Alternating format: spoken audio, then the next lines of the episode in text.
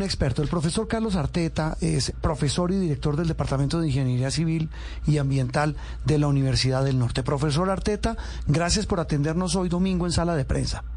Hola, muy buenos días, ¿cómo están? Muy bien. desde Barranquilla a ti, a tu, a tu mesa de trabajo. Qué envidia. Muy amable. Eh, bueno, lo cogimos en, fin de semana de Guacherna, pero hablamos, profesor Arteta, de un tema que usted conoce muchísimo por, por todo lo que usted maneja como académico y como experto. Eh, la pregunta que siempre suena recurrente, ¿qué hacer eh, en caso de un movimiento telúrico, de un terremoto? Bueno, esa, es la pregunta que, siempre, pues, eh, o, que siempre queremos resolver desde, la academia, desde la sociedad civil de ingenieros estructurales. Digamos que el hacer durante el evento, pues son muy pocas cosas que hacer, hay que protegerse principalmente. yo creo que hace parte de la, de, la conciencia de, de, las comunidades que pues deben ponerse debajo de un marco de una puerta o tratar de protegerse de objetos que puedan caer pero si nos ponemos a pensar, bueno, ¿qué hacemos si estamos en el piso 20 de un edificio? Pues bajar las escaleras no parecería como la, la, opción viable por, por los tiempos que eso incurre. Eh, muchas veces la gente eh, llega de pronto a primer piso y sale corriendo del edificio y las fachadas comienzan a caerse sobre las personas, entonces pensemos en una ventana o en un ladrillo que nos cae del segundo piso, no es una muy buena idea eh, salir corriendo necesariamente. Si estamos en una casa en un primer piso, pues eso puede ser viable, pero no siempre lo es. Entonces tratemos de protegernos, quedarnos en el sitio eh, y evitar que los objetos eh, cercanos nos caigan encima. Y nos quedamos en el en el sitio y qué hacemos? Hemos hablado, por ejemplo, recordamos cuando estas cosas pasan que todos deberíamos tener un kit de emergencia. Muchos no lo tenemos aún, pero lo volvemos a repetir cada vez que estas tragedias suceden. Pero además nos suena un poco, ¿cómo se llamaría eso? Eh, eso no es muy histérico, uno está cargando. No, no es histérico porque eso no da no, pero, Además, usted no, lo carga, usted lo tiene en su casa y en el momento en el que siente un temblor, lo primero que hace voy al closet y voy y lo saco. No. Le pregunto a doctor Arteta porque si es así, están así, tan, yo lo tengo. tan histérico. Sí, es así, sí es así. Yo, yo en Barranquilla no lo tengo, pero eh, bueno, yo tuve la, la fortuna de haberme formado en California y en mi casa había dos maletines, uno eh, en el apartamento y otro en el baúl del carro y típicamente teníamos eh, comida enlatada, agua y algo que de pronto no se menciona mucho es dinero en efectivo porque eh, es probable que durante un evento importante pues se vaya la luz o colapse el sistema bancario o algo por el estilo, entonces de pronto es importante tener dinero en efectivo disponible. Eh, importante también chequear ese maletín de, de, cada, pues al menos una vez al año para asegurarnos que la comida no esté vencida, por ejemplo. Eso es lo que me ha faltado a mí. Yo lo tengo desde 2017, desde el terremoto de México, y ahí se quedó. agua es la de hace seis años.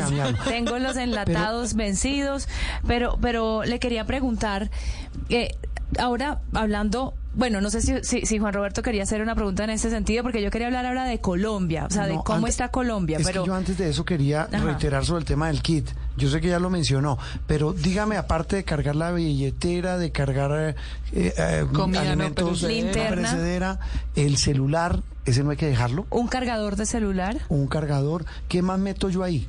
Batería, yo creo que necesitan baterías, necesitan eh, una, una, una linterna.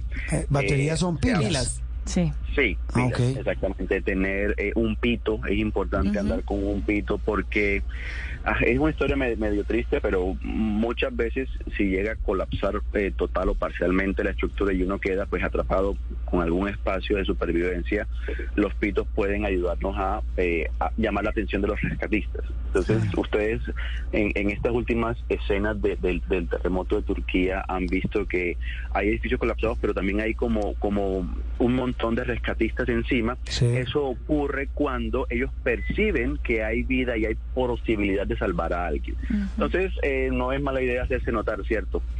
es, es, es la razón del, pito. Claro, y, y doctor Arteta, también ahora pues sí hablando de, lo que sobre todo es su experticia y es el, tema de las construcciones. Eh, parte de por qué fue tan letal este terremoto eh, en esta en esta área es porque pues no había unas construcciones sismoresistentes, había edificios muy viejos. En Colombia, ¿cómo, cómo está ese panorama?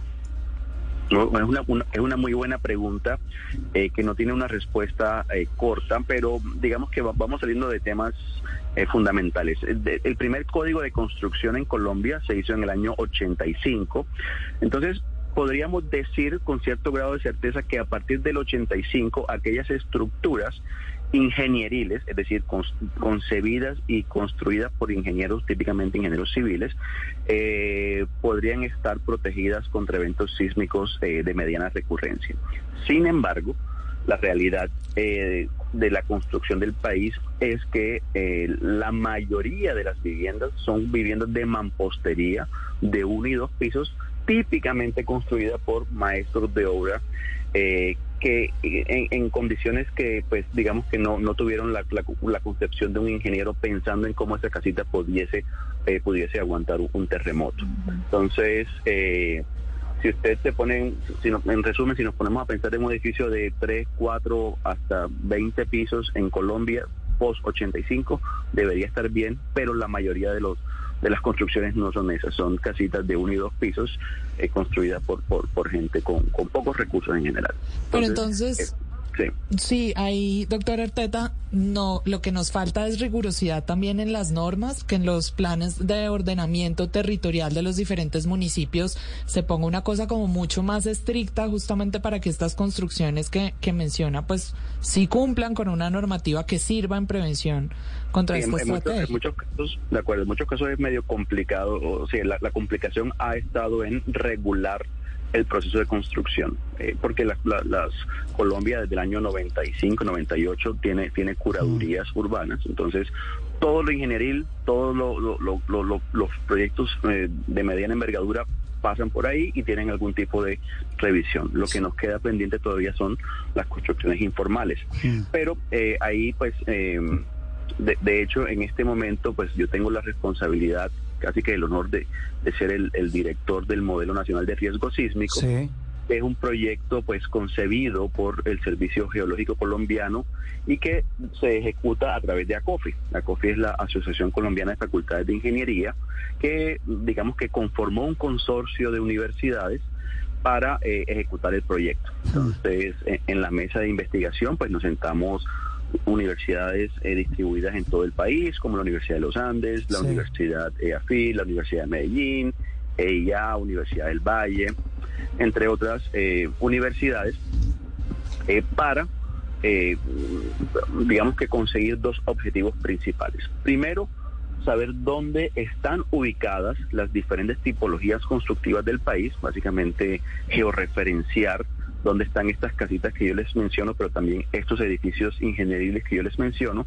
Y segundo, definir cuán vulnerables ellos son ante un evento sísmico. Entonces, hacemos simulaciones en computador que nos permiten estimar si la probabilidad de daño o de colapso si el, el suelo se mueve con cierto nivel de intensidad de aceleración. Entonces, esto se llama el Modelo Nacional de Riesgo Sísmico y cuando lo terminemos, que será en el año 2024, el próximo año, eh, podremos responder algunas preguntas como cuál es la probabilidad de que Colombia incurre en un gasto del, por ejemplo, 10% del Producto Interno Bruto si ocurre un terremoto como el del eje cafetero del año 99 o si ocurre un evento como el del año 1906 em, en el en el Pacífico colombiano al sur entre entre Colombia y Ecuador. Hmm. Entonces vamos a poder teóricamente simular escenarios sísmicos eh, que son probables y los vamos a contrastar con el nivel de pérdidas de vidas pérdidas económicas,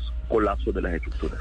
Me quedan unos instantes, doctor Arteta, para una pregunta que eh, no sé, cero rigurosa, pero, pero mucha gente nos la hace. Eh, ¿Un edificio cuando tiembla y se mueve mucho es que porque es sismo resistente?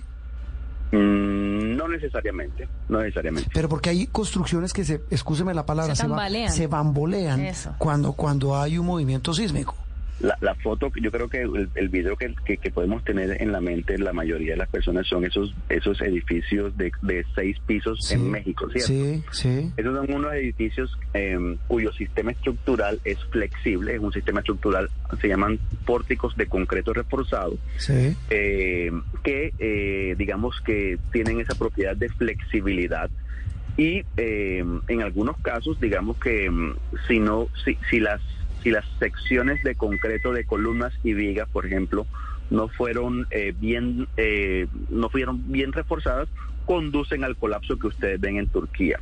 Si fueron bien detalladas, es decir, si tienen la suficiente cantidad de acero de refuerzo y las secciones eh, son más o menos competentes, funcionan bien. Por otro lado, otras estructuras que también se bambolean mucho, pues serían estructuras flexibles como las de bambú o de madera. Ah, bueno, pero eso ya es otra cosa, sí, eso ya es, eso ya viene con el kit.